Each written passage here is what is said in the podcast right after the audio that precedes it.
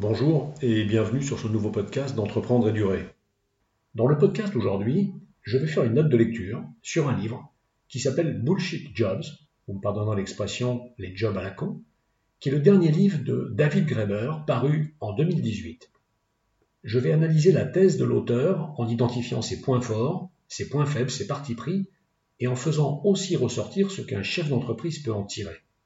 Alors bien sûr, vous, en tant que chef d'entreprise d'une PME ou d'une TPE, vous ne vous sentez probablement pas concerné par les jobs à la con. Mais il est important de comprendre le fonctionnement des grandes entreprises, voire des moyennes, et plus généralement le fonctionnement du monde dit capitaliste dans lequel nous vivons, et comment il est en train d'évoluer. Pour commencer, quelques mots sur l'auteur. David Graeber est un anthropologue américain, né en 1961, qui a eu un parcours inhabituel. Après avoir été enseignant à Yale, dont il a été licencié pour avoir plus ou moins soutenu un mouvement étudiant, il a enseigné à l'Université de Londres, puis désormais il enseigne à la London School of Economics.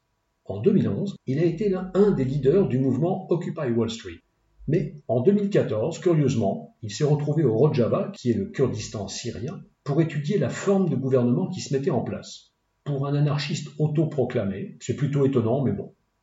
Graeber est connu pour avoir publié, en 2011, un livre absolument remarquable, Dette, 5000 ans d'histoire. C'est un livre que je conseille fortement à tous ceux qui veulent comprendre d'où vient l'engrenage de la dette dans laquelle nous vivons. Quelques mots sur le livre lui-même. Il fait près de 400 pages. C'est un peu un pavé à l'anglo-saxonne. Ce livre fait suite à un article qu'il a publié en 2013 et dont le succès a été tel qu'il a reçu des centaines de témoignages de personnes qui parlaient de leur propre job à la con. Cela l'a conduit à écrire cet ouvrage. L'ouvrage est composé d'une intro très claire, très intéressante, puis pour moi de deux parties. Une première qui est descriptive, qui comprend quatre chapitres, qui est remplie de cas concrets, choisis parmi les milliers qu'a pu utiliser Graeber, puis une deuxième partie, plus analytique du phénomène, avec une mise en perspective historique, une étude des conséquences et des remèdes possibles. Commençons par la première partie, la situation. Alors c'est quoi un bullshit job ou un job à la con? En 1930, Keynes disait que d'ici un siècle, progrès technologique aidant, les êtres humains n'auraient besoin que de travailler 15 heures par semaine. On en est loin. Selon Graeber, un job à la con est une forme d'emploi rémunéré qui est si totalement inutile, superflu ou néfaste que même le salarié ne parvient pas à justifier son existence. Il donne des exemples. Il cite par exemple le cas d'un sous-traitant, de sous-traitant, de sous-traitant de l'armée allemande qui envoie du personnel parfois à quelques centaines de kilomètres pour déplacer des PC d'une pièce à une autre, ce qui aurait pu être fait bien sûr par les soldats eux-mêmes. Il est clair qu'en plus, le coût de ces opérations est énorme. Il cite un deuxième exemple, celui d'un fonctionnaire espagnol qui s'est absenté de son poste au service des eaux de la ville de Cadiz pendant six ans, tant qu'il a consacré à étudier la philosophie de Spinoza.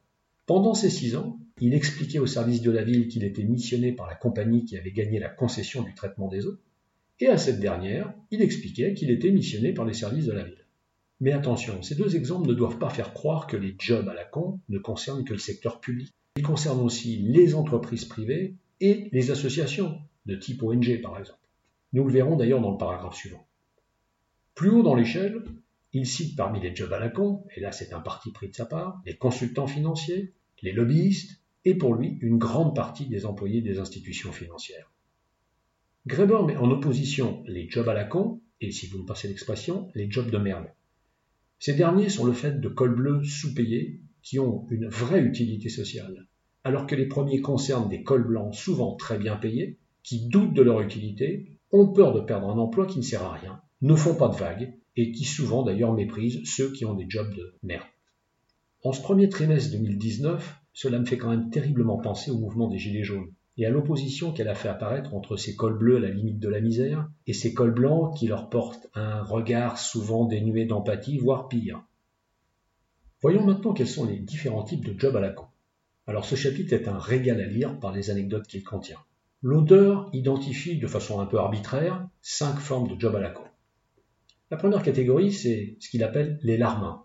Alors leur rôle, c'est de permettre à quelqu'un de paraître important, en étant tout simplement là, alors il cite le cas des concierges de grands immeubles, dont le rôle se limite à ouvrir le bouton d'une porte d'entrée avant que le locataire ou le propriétaire n'ait à le faire. Deuxième forme, les porte-flingues. Alors bien sûr, c'est une métaphore. Il cite le cas de l'université d'Oxford qui utilise une dizaine d'experts en relations publiques pour convaincre le monde entier de son excellence. En revanche, parmi les porte-flingues, il cite les télévendeurs, ce qui me paraît injuste car dans notre monde, vendre est indispensable et on peut penser que la télévente fait gagner du temps, abaisse les coûts de vente. Troisième catégorie, les rafistoleurs. Il cite le cas d'informaticiens qui travaillent deux heures par jour pour articuler des programmes qui ont été à la base conçus sans recherche de compatibilité. Il cite aussi le cas de personnes qui sont là pour rattraper les bourdes, les erreurs de chefs qui ont été mis à leur poste sans en avoir les compétences. Quatrième forme de job à la con, les cocheurs de cases, dont le rôle est de permettre à une organisation de prétendre faire ce qu'elle ne fait pas. Il cite le cas d'une employée qui remplissait tous les jours des formulaires sur les préférences des résidents les formulaires remplis étaient généralement jetés à la poubelle car la plupart des résidents repartaient dès le lendemain. Et enfin, dernière catégorie, les petits chefs. Alors ceux-là ne font qu'assigner des tâches aux autres. Bon, cela passe encore. Mais pire, ils créent des tâches inutiles pour pouvoir ensuite les superviser. Voyons maintenant pourquoi un job à la con rend malheureux. Pour sa démonstration, Greber met en avant deux causes. Vers 1900, un psychologue allemand a constaté que même un bébé a plaisir à agir sur le monde, qu'il éprouve la joie d'être cause de quelque chose, même si cela se limite dans son cas à déplacer un petit objet. Or, Greber cite des témoignages de salariés qui ont été épuisés psychologiquement parce que leur boulot n'avait aucun impact, était absurde. Ils n'avaient pas la sensation d'être cause de quoi que ce soit. Deuxième élément, le fait que le salarié vende son temps à son employeur et pas la réalisation d'une tâche. En conséquence, l'employeur aura tendance à remplir le temps au maximum puisqu'il l'achète. Et cela va souvent entraîner la mise en place de tâches sans intérêt pour l'employé et qui vont contribuer à le démotiver. Voyons maintenant à quoi ça ressemble d'avoir un job à la con. Ce chapitre est une extension du précédent, mais il décrit les types de souffrances ressenties. La première, c'est la souffrance d'être dans le flou, la souffrance de devoir faire semblant. Puis bien sûr, il y a aussi la souffrance de ne pas être cause de quoi que ce soit. La souffrance de ne pas pouvoir se plaindre, de ne pas pouvoir être entendu par ses hiérarchies.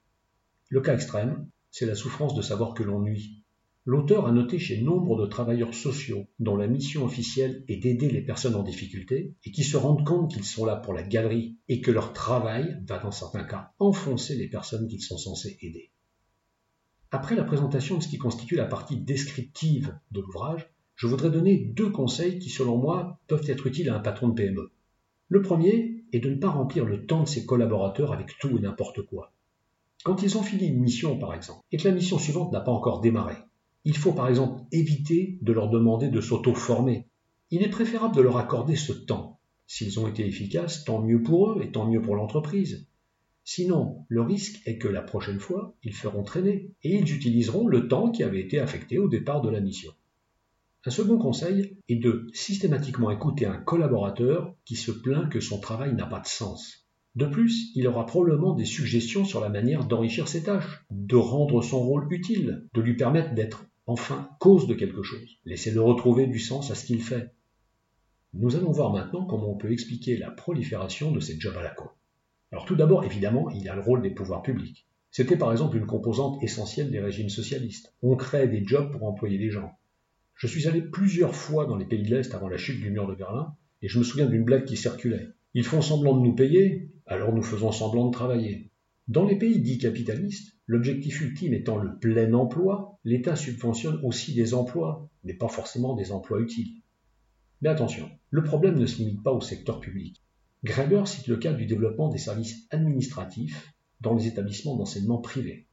Le problème aussi se pose avec le développement des couches de managers dont le secteur de la finance est le meilleur exemple. Puis, il s'intéresse à ce qu'il appelle la féodalité managériale. Et cette analyse me paraît très intéressante, très fine. Il part de la conception classique du capitalisme, dans lequel c'est la gestion de la production qui génère les profits.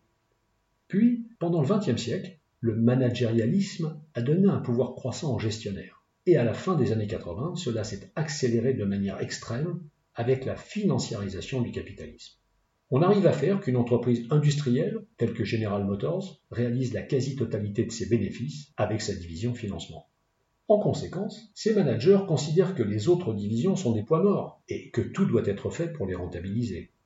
Et on en arrive aux réductions d'emplois productifs et aux délocalisations massives. Les PDG d'ailleurs montrent l'exemple. Ils se rémunèrent en stock option et sont surtout préoccupés de faire monter le cours de l'action, passent d'une boîte à une autre et sont de plus en plus déconnectés du métier de leur entreprise. Cette féodalité managériale se sent pousser des ailes et apparaît une accumulation de couches organisationnelles qui vont générer des jobs à la con. Des managers qui contrôlent d'autres managers, qui contrôlent des employés, qui n'estiment plus devoir être loyal à une entreprise qui les méprise.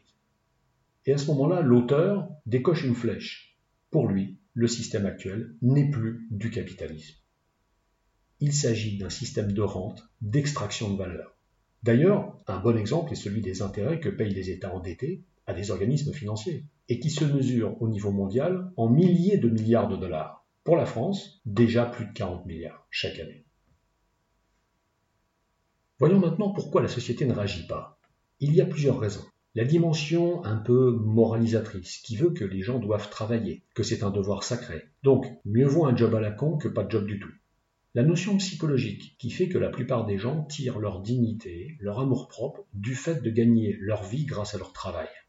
La dimension utilité sociale. Comme il est difficile de mesurer la valeur réelle, on peut toujours se dire qu'il va servir à quelque chose ou à quelqu'un. L'État, qui ne peut pas ou ne veut pas se permettre que trop de gens soient oisifs et préfèrent les garder employés. Quelles sont les conséquences de ce phénomène? Graeber donne en exemple la crise de 2008, où l'industrie la plus bullshitisée, à savoir la finance, s'en est sortie sans faire d'efforts, en étant renflouée par les États, donc par les contribuables, alors que les employés d'industries telles que l'automobile ont payé le prix fort. Baisse de salaire, réduction des effectifs, pour lui, une des conséquences les plus néfastes est l'impact sur les nouvelles générations, qui arrivent dans le monde du travail et qui sont immédiatement confrontées à ce phénomène, soit parce qu'elles occupent elles-mêmes un job à la con, soit parce qu'elles sont en but à ces strates managériales, ce qui va entraîner chez elles de la démotivation. Alors qu'est-ce qu'on peut faire? David Graeber donne plusieurs pistes, dont deux sociétales et une personnelle. Commençons par les solutions sociétales. La première est le revenu universel. Un revenu qui serait donné à tous, qui lui permette de vivre décemment, mais sans plus. Il serait donné à tous pour éviter le développement de services pléthoriques qui géreraient les demandes en les validant ou en ne pas. À mon avis, le revenu universel, cela peut fonctionner dans des pays dits riches, mais dans les pays en situation difficile, cela me paraît compliqué. En conséquence, l'effet aspirateur des populations de ces derniers vers les premiers serait énorme, et sans parler des difficultés d'intégration, mettrait à genoux le système. Deuxième piste, le développement de la classe des aidants. La robotisation étant inéluctable, la production tant de biens que de nombreux services ne nécessitera plus d'intervention humaine. Il faut donc repenser le travail. Il plaide pour le développement de la classe des aidants. Cela va des enseignants au personnel soignant au personnel accompagnant. Il voit d'ailleurs dans le développement de cette catégorie des aidants une potentielle lutte des classes à venir. Mais c'est pour moi une vision un peu politique qui s'inscrit dans ces partis pris idéologiques. Et selon moi, elle n'apporte pas grand-chose à la démonstration. Pour finir, passons à la solution personnelle. C'est une solution qu'il destine aux jeunes générations. Il leur recommande d'identifier les entreprises ou les services où prolifèrent ces fameux jobs à la con. Surtout de les éviter, pour se protéger de la perte de sens dans leur job, qui risque de les conduire d'abord à la démotivation et à terme à un futur burn-out. Je dirais que cette dernière piste a un intérêt majeur pour les PME, disons de moins de 50 salariés, PME au sein de lesquelles ce type de job ne peut pas proliférer car elle peut leur permettre de recruter des profils de haut niveau. Ces derniers se tournaient traditionnellement vers les grandes organisations avec le souhait de faire carrière en grimpant petit à petit dans la hiérarchie. Désormais, les PME peuvent leur vendre du sens, ou à tout le moins la garantie que leur job ne risque pas de tomber dans le bullshit. En conclusion, je dirais que ce livre est intéressant, il est à lire, et qu'il fait réfléchir. Voilà, j'en ai terminé avec ce podcast, j'espère que cela vous a apporté des éléments de réflexion. Je vous dis à très bientôt D'ici là, merci de vous abonner. Bonne journée.